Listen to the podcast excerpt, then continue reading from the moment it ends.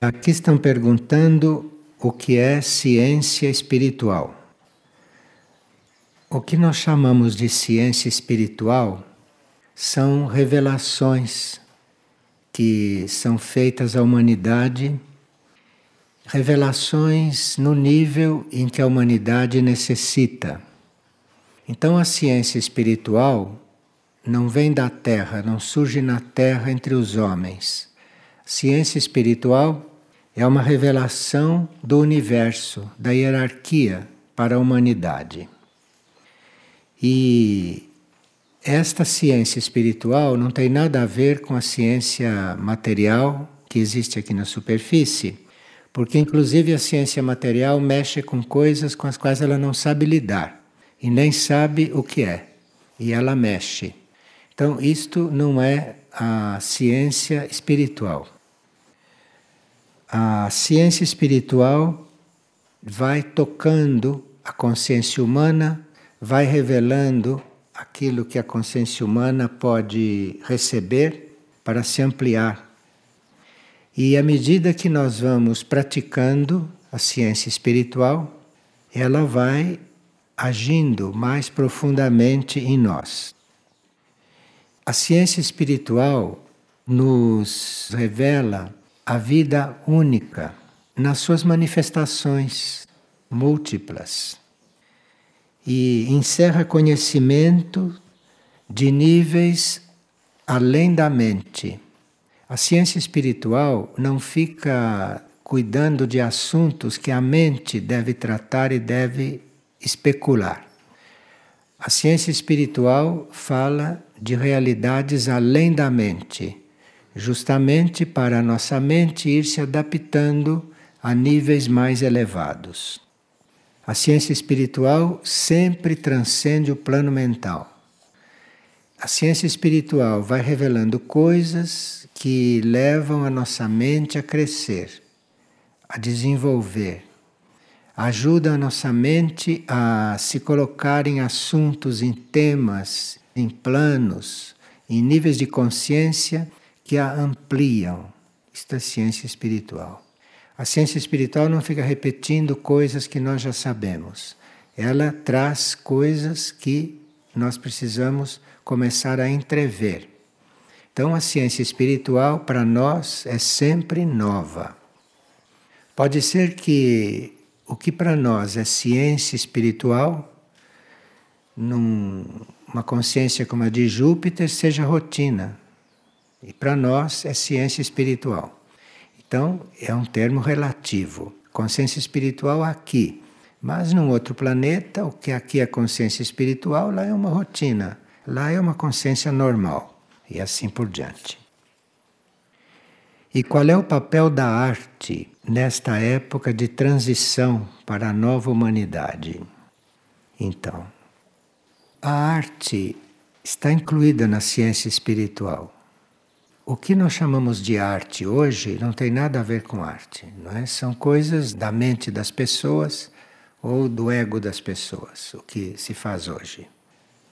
A arte seria como a ciência espiritual um contato com os níveis superiores da harmonia, da beleza. A arte seria uma captação do quarto raio cósmico em todas as formas possíveis. Agora, os orientais avançados diziam que existe a arte de viver. Então, a arte de viver é que seria a arte total, completa para nós. Nós teríamos que aprender a viver. Então, assim como um pintor, para pintar um quadro que seja arte, deve contatar a sua alma e a sua alma inspirá-lo, a nossa vida devia ser também inspirada pelo nosso eu superior, pelo nosso eu divino. Então, para certos orientais muito avançados, entre arte e vida não deve haver diferença, porque ambas devem vir da inspiração de níveis muito profundos. O Ocidente está tão distante disso como nós estamos distantes do infinito. Não é? O Ocidente está muito distante de tudo isso. E chama de arte tudo isto que vocês encontram por aí. Agora, as pessoas que têm consciência disto devem se aprofundar no seu eu divino, não? E ter cuidado para não alimentar o que está aí. Porque senão está fazendo um trabalho contrário àquele que deveria ser feito. Então, quando nós temos, por exemplo, um coral, temos, por exemplo, composição de música, com isto nós devemos estar fazendo uma busca, devemos estar fazendo uma indagação para o nosso interior em nível musical. Como poderíamos estar fazendo uma indagação ao nosso interior em nível de pintura, em nível de escultura, em nível de vida principalmente, não?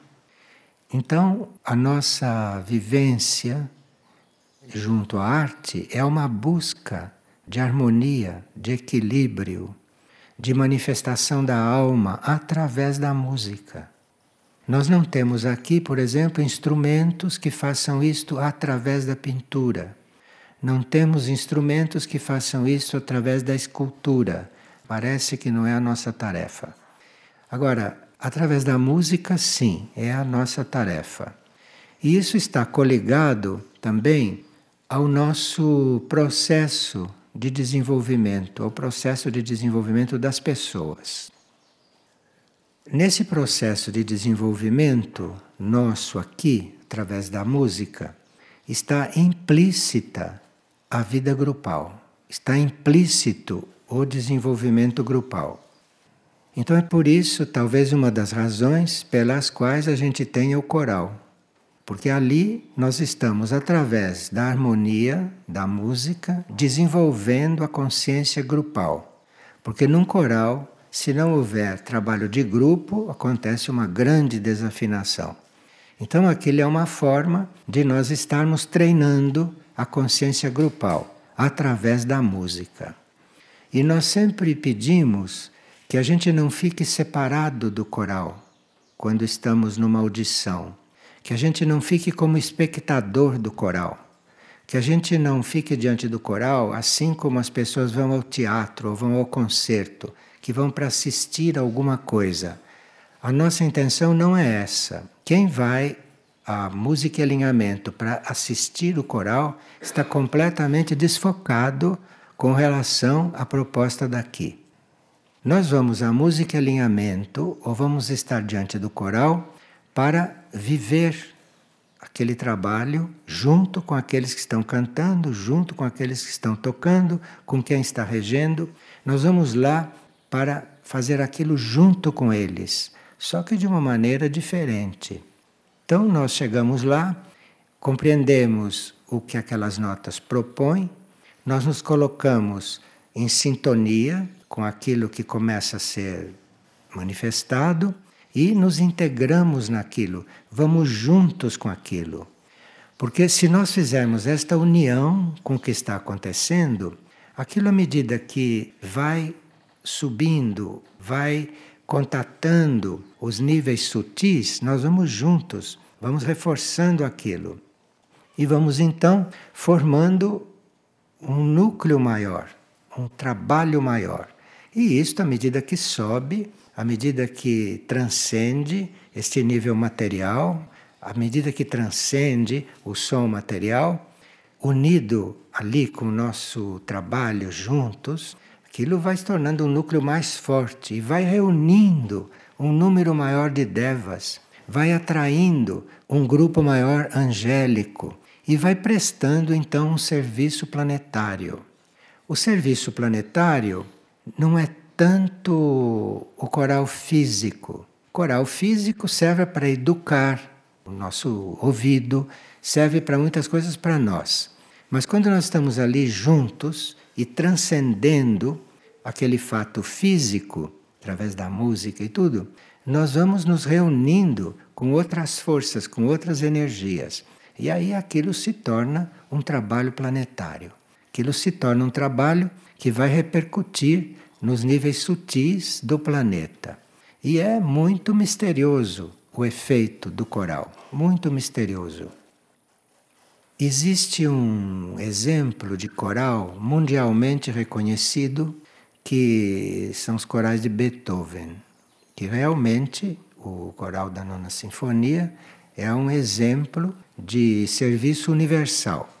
O que é aquele coral, às vezes bem gravado e às vezes mal gravado, até mal gravado, até mal interpretado, até mal tocado, isto é, não feito como Beethoven o escutou, não? Feito de uma maneira humana e material. Mas mesmo assim, aquilo presta serviço há muito tempo, há séculos, não? Então isto é o serviço, a arte a serviço. E o que é o mal?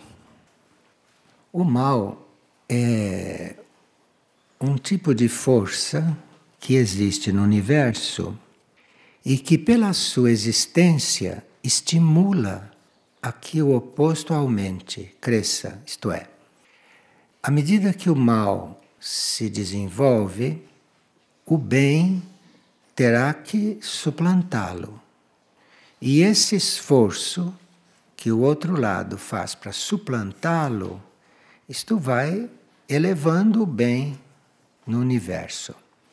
Agora, não vai ser sempre assim, porque esse processo evolui e a uma certa altura, entre esse contraste de uma e de outra força, o bem acabará eventualmente elevando o mal. Porque o bem, quando está em contraste com o mal, não precisa ficar como o mal. O bem se reafirma à medida que o mal está ali fazendo pressão. O bem se reafirma. Então, é negativo que a gente tenha estas forças do mal dentro de nós? Depende de como a gente as trata e depende de como a gente vive com ela. Porque se essas forças negativas que jogam na natureza humana, se essas forças negativas fazem com que o ser humano se concentre mais no bem, para não se deixar perder, no fundo o mal está prestando um serviço, está fazendo com que o ser humano se aperfeiçoe, porque ele está fazendo um esforço e ele pode se aperfeiçoar mais do que se o mal não estivesse ali ao lado agindo. Bem, se o mal existe, se isso está na vida, deve ter alguma função. E uma das funções que a gente pode conceber é esta, não? É ver aquilo como um instrumento para que o bem tenha que se desenvolver mais, para não se deixar influenciar, para não se deixar perder. E essas forças podem, a uma certa altura, se equilibrar, e à medida que se equilibram, vão se unindo, mas sempre com um bem muito mais consciente, porque as forças do bem, que significam harmonia, essas forças sabem que o cosmos, tudo existe para isso pela harmonia, pelo bem e pela perfeição. Então, no fundo, o bem sabe que já venceu. É uma questão de desenvolvimento deste processo. Mas, como tudo caminha para a perfeição, o bem já venceu. Mesmo que aparentemente o mal parece que predomina, no fundo não predomina. No fundo está havendo aí um trabalho. Está havendo um trabalho que usa o mal para chegar mais próximo da perfeição. Isto são as inteligências superiores, isto é uma forma superior de consciência, de compreender as coisas. Então, na consciência superior, o que se faz é se manter no nível mais elevado e não se ocupar do mal. A gente se ocupa do mal quando não tem segurança, quando não sabe como as coisas vão terminar não tem ideia de que tudo caminha para a perfeição e que esse mal está aí para estimular ainda mais a gente a buscar esta perfeição. Mas isto é um tipo de compreensão, pode haver outras e podem ser também consideráveis. E aqui nós temos, a propósito disso, uma frase de Meshuk, que não está falando do mal, mas está nos apontando sinteticamente o caminho. Ela diz: Vossa consciência deve permanecer aspirando ao único. Único. Único é uma coisa que não tem divisão, não? Então ela está acima do mal. Ela está no único, aonde essas coisas estão unidas. Em vez de nós ficarmos lutando com o mal, em vez de ficarmos nos ocupando do mal, nós devemos permanecer aspirando ao único. Único quer dizer, já está tudo resolvido, já está tudo sintetizado. Agora ela coloca a palavra permanentemente. Então, vossa consciência deve permanecer aspirando ao único permanentemente. Então, nós não temos que nos preocupar com o mal. Nós temos que não alimentar o mal, nem olhar para lá e estarmos buscando o único. Agora, se nós não buscamos o único permanentemente, se nós não temos uma estabilidade na busca deste único, aí o mal tem portas de entrada para entrar. No momento de distração, basta um momento de distração, ele entra. Porque se você deixa de estar buscando o único por um momento, ali entra uma força que faz você pensar numa outra coisa e a sua mente vai longe e vai para o outro lado, vai para o outro caminho. Porque se você não está permanentemente ligado a esse nível de unidade, você está arriscado todo momento a estar aberto ao mal, aberto a esta força primária, não? Que não chegou ainda no seu ser a ser classificada. Porque se você sai do pensamento do único, você arrisca a ter uma porta aberta para entrar algo que não seja esta síntese que seja algo dividido, que seja algo negativo, que seja algo pouco evoluído, pouco sutil. Você se arrisca a ficar neste jogo de forças. Então, é preciso permanecer aspirando ao único, permanentemente. Então, o trabalho é só um trabalho de trazer a mente para o único. Trabalha o tempo todo. Quando você vê que ela saiu, você traz de volta. Quando você foi tratar de um assunto e se confundiu com tudo aquilo que o assunto é nos seus níveis terrestres, volte para o seu trabalho e depois continue tratando do assunto. Porque os assuntos são todos de nível intermediário. Então podem levar você para cima, para baixo, para o lado, pode levar você para dispersar, tudo isto. Então é preciso que a mente esteja permanentemente no único. E assim as coisas vão transcorrendo sem grandes desvios. E disse: é preciso ser atento, ser prudente, ser ousado e ser persistente. Aqui tem tudo, hein? Tem toda a luta mental humana está toda aqui. E a solução é você estar permanentemente aspirando à união, aspirando à unidade, aspirando a estar o mais alto. Isto é o trabalho. É muito simples. Não precisa fazer universidade para fazer esse trabalho. Precisa entender do que se trata e é muito simples. Agora precisa uma decisão. Precisa uma decisão. Vossa consciência deve permanecer aspirando ao único permanentemente. Sede atentos, prudentes, ousados e persistentes. Atento, porque precisa não estar adormecido nem distraído, precisa estar atento e saber onde quer estar. Prudente, isto é, não desafie as outras forças. Seja prudente principalmente com as tuas forças humanas. Porque as suas forças humanas são o contrário disso. As forças humanas querem dispersão. ou querem predominar. Isto não é unidade, isto não é equilíbrio. Então é preciso ser prudente, isto é, cuidado, não, não desafia você mesmo. Fique nesse trabalho tranquilo. Ousado. Sim, precisa ser ousado.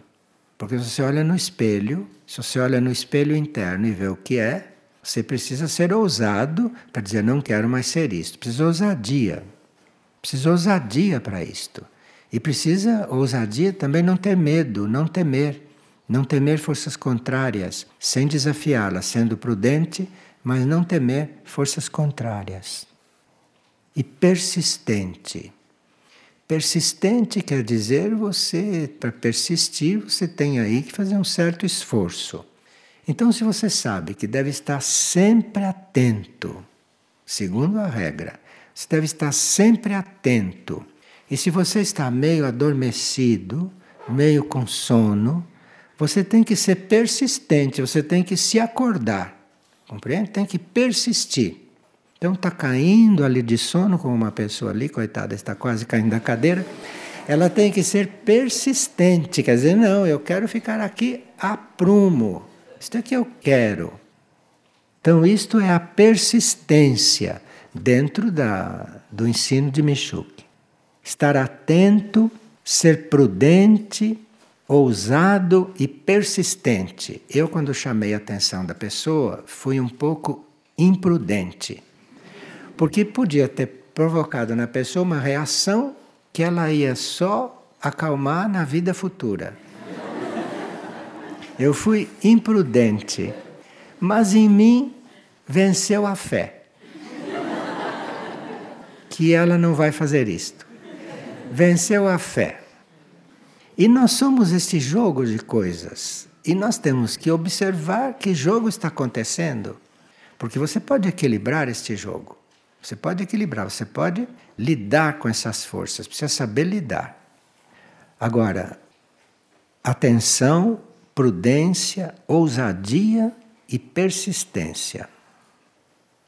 Bem, nós teríamos uma certa tarefa nesse sentido, de ser persistente, não? Teríamos uma certa tarefa neste sentido. São João da Cruz diz o seguinte: com o aumento do fluxo da energia crística no planeta, um grande número de almas deve se voltar para a luz.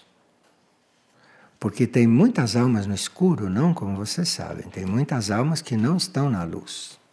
Mas com este fluxo de energia ele chama de crística, não? De energia cósmica, de união, de pureza, de vida cósmica, em nível cósmico, crístico. Então, com o aumento do afluxo da energia crística no planeta, um grande número de almas deve se voltar para a luz. São almas que se autoconvocaram para auxiliar no plano de resgate. No entanto, certos enlaces kármicos as impedem de assumir suas tarefas.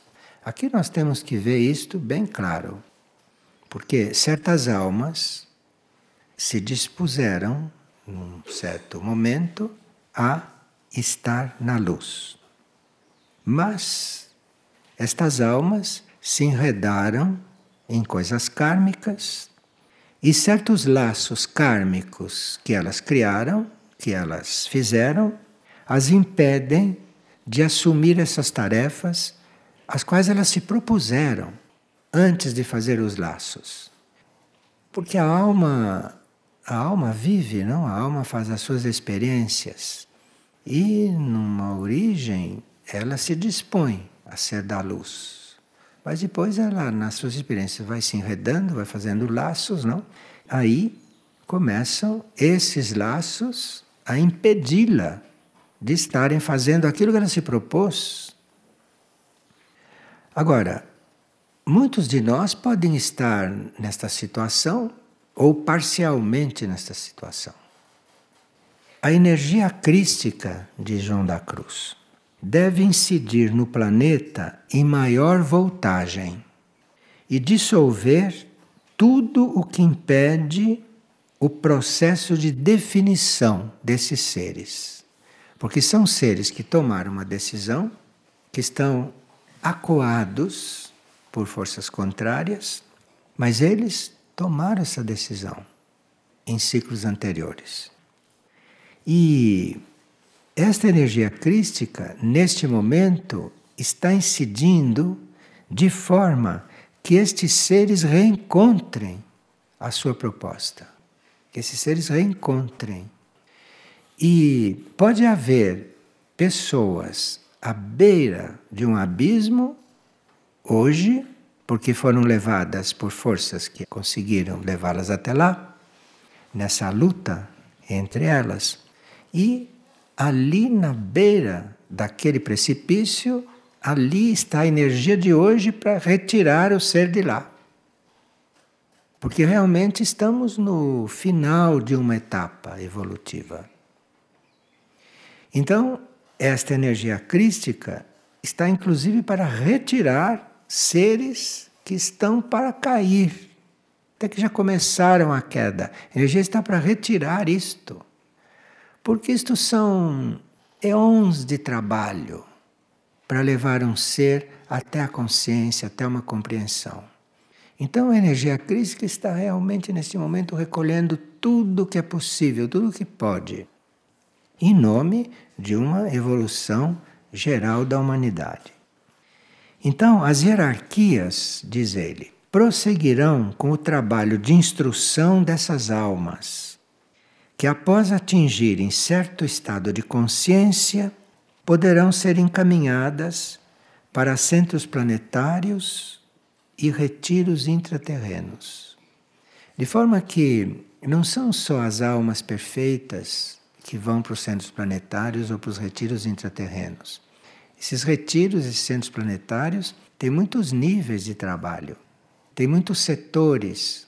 Inclusive, a energia crística está levando para esses centros e para esses retiros tudo aquilo que é resgatável, tudo aquilo que é salvável, tudo aquilo que tem uma possibilidade não, de entrar no caminho para a perfeição. E Há almas, há grandes grupos de almas que não estão encarnadas, que estão nos outros planos, nos outros níveis de consciência, fora do corpo.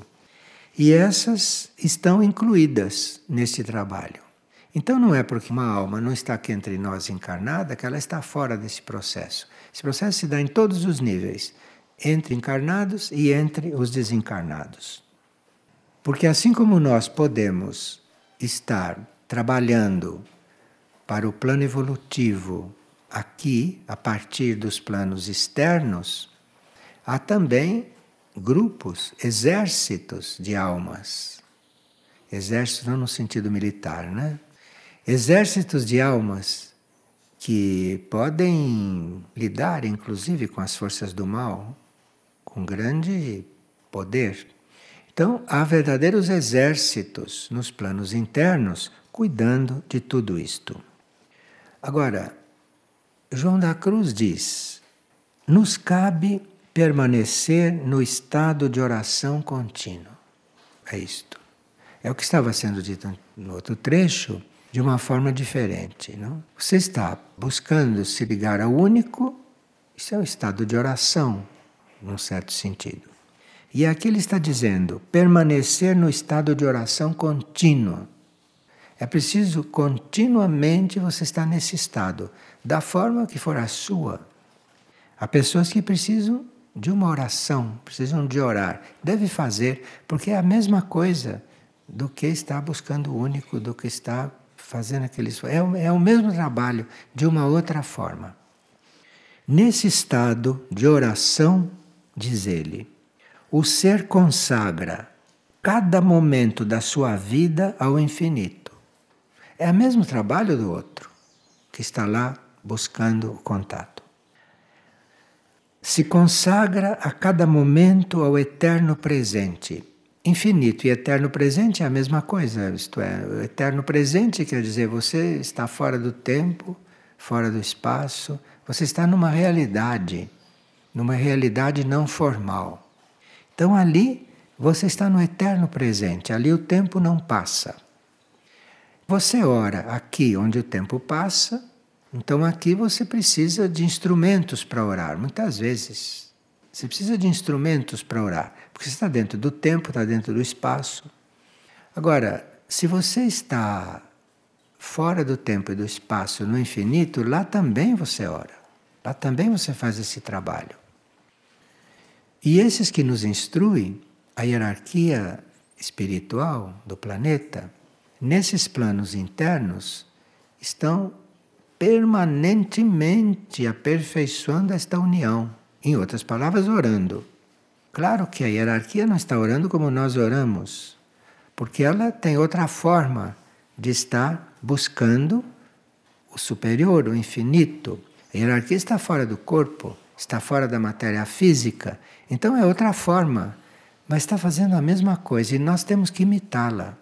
Nós temos que seguir a hierarquia com os instrumentos que nós temos para seguir a hierarquia, ou com instrumentos bem visíveis, bem materiais, não é? Como possam ser as contas, são instrumentos bem materiais. Nós podemos usar esse instrumento. Podemos usar os nossos instrumentos sentimento, podemos usar a nossa força mental. Temos várias opções. Teríamos que optar por uma delas. Optar por qual? Por aquela que a gente gosta mais? Não. Você vai optar por aquela com a qual você está com mais facilidade naquele momento. Então, se naquele momento você está com facilidade para chegar ao infinito assim, não precisa pegar as contas. Agora, se você naquele momento está precisando de se concentrar, está precisando de uma energia física, até no toque, você use as contas. Não tenha nenhum constrangimento em usar um instrumento externo. O importante é que você chegue lá. O importante é que aquilo se realize. E muitas vezes nós chegamos a realizar uma coisa mais através da humildade do que do orgulho, do que daquela certeza que eu não sei de quê que a gente pode estar certo. Você não deve estar certo de nada, porque você não sabe nada do mistério que está aí. Então, cuidado com o orgulho, porque você pode pensar que está chegando no infinito só assim de pensar e não está. Você está chegando no seu plano mental mais orgulhoso. Então não vá dispensar os recursos mais simples, os recursos mais diretos, os recursos mais concretos e, portanto, seguros. Se você está ali inteiro, não vá desprezar isto pensando, imaginando que você já está preparado, pronto para chegar lá onde tem que chegar. Então, permanecer no estado de oração contínua. Nesse estado, o ser consagra cada momento da sua vida ao infinito, ao eterno presente. E assim, se a gente está consagrando cada momento a isso, a graça pode intervir.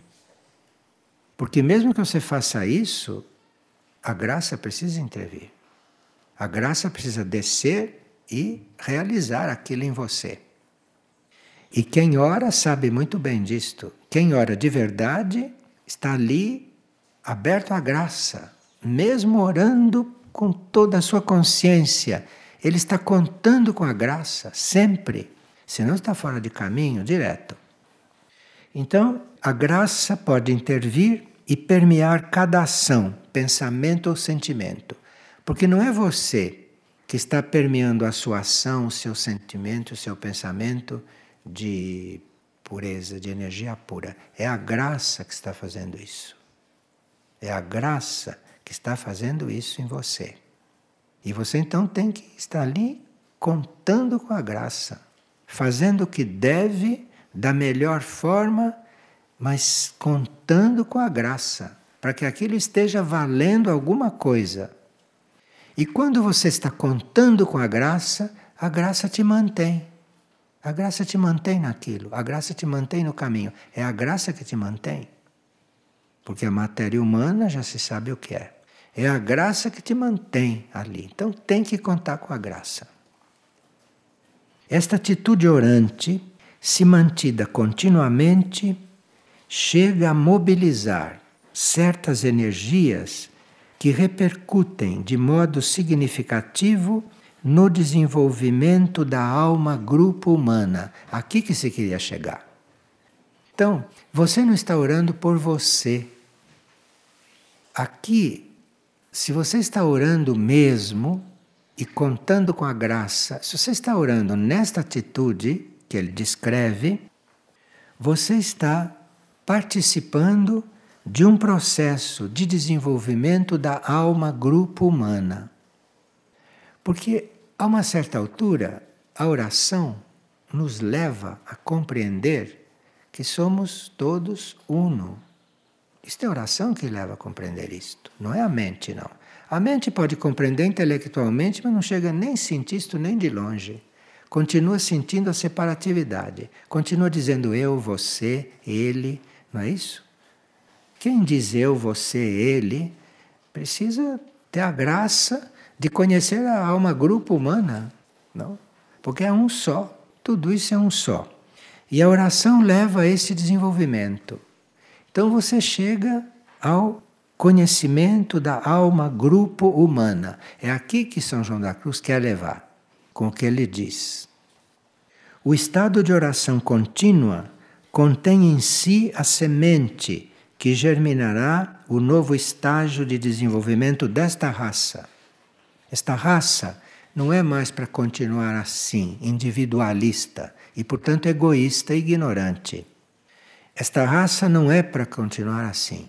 Esta raça tem que entrar num outro estágio. E o nosso instrumento para ajudar a raça a entrar nesse outro estágio, fazendo esse trabalho em nós que somos da raça, é a oração. Oração contínua e permanente. E como o processo está muito acelerado, o jogo de força está muito forte, as reações são muito fortes, então precisa ser contínuo o trabalho. Você não pode deixar uma porta aberta. Você não pode parar o trabalho um segundo, porque parou um segundo entra ali uma força que depois você tem que trabalhar para expulsar. Com tudo aquilo que entra nesse trabalho com toda a energia que você vai ter que aplicar nesse trabalho.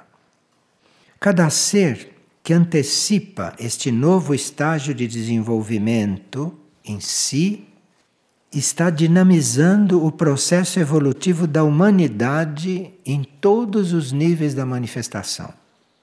Mantendo esse estado, o ser pode influenciar no desenvolvimento de toda a humanidade e, consequentemente, de todo o planeta. Bom, fizeram aquela pergunta sobre a arte. Séculos atrás, você fazia esse trabalho pela humanidade, pela evolução do planeta, eventualmente criando uma obra de arte. Porque isto era um meio de você elevar a humanidade.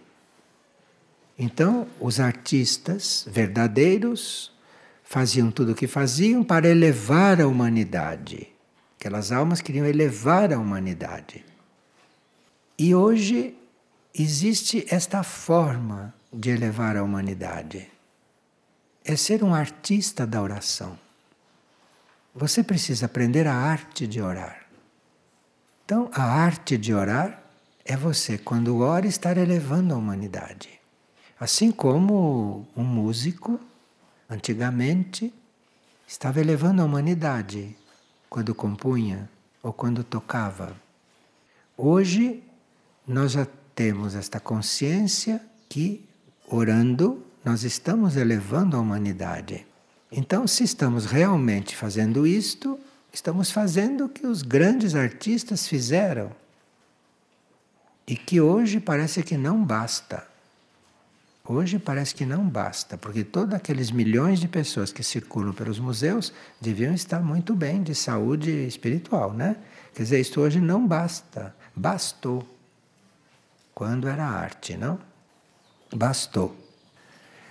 Hoje parece que o indicado pela hierarquia é orar. O estado de oração permanente também pode ser um grande instrumento de serviço. Neste caso, além do ser ofertar cada momento de sua vida único, ele pronuncia ininterruptamente um mantra ou oração que lhe permita manter-se ao grau vibratório em níveis elevados. Então, aqui está dizendo bem claro, dado o estado geral e as forças que circulam em nós e fora de nós, pronunciar ininterruptamente um mantra ou oração que permita manter o grau vibratório em níveis elevados níveis que o mantêm com certa pureza magnética e o tornam um canal permanente de transmutação. Portanto, ore permanentemente e ofereça o único cada momento. Isso auxilia as almas e o planeta em seu plano de resgate.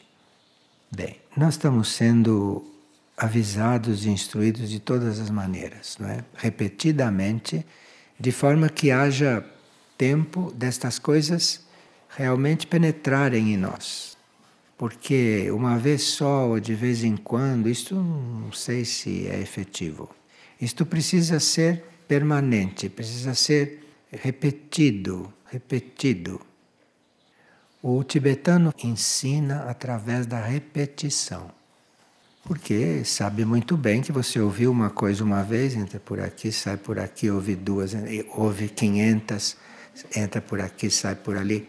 Mas a repetição, a repetição, a repetição é como a gota que cai sobre a pedra e que vai fazendo buraquinho na pedra.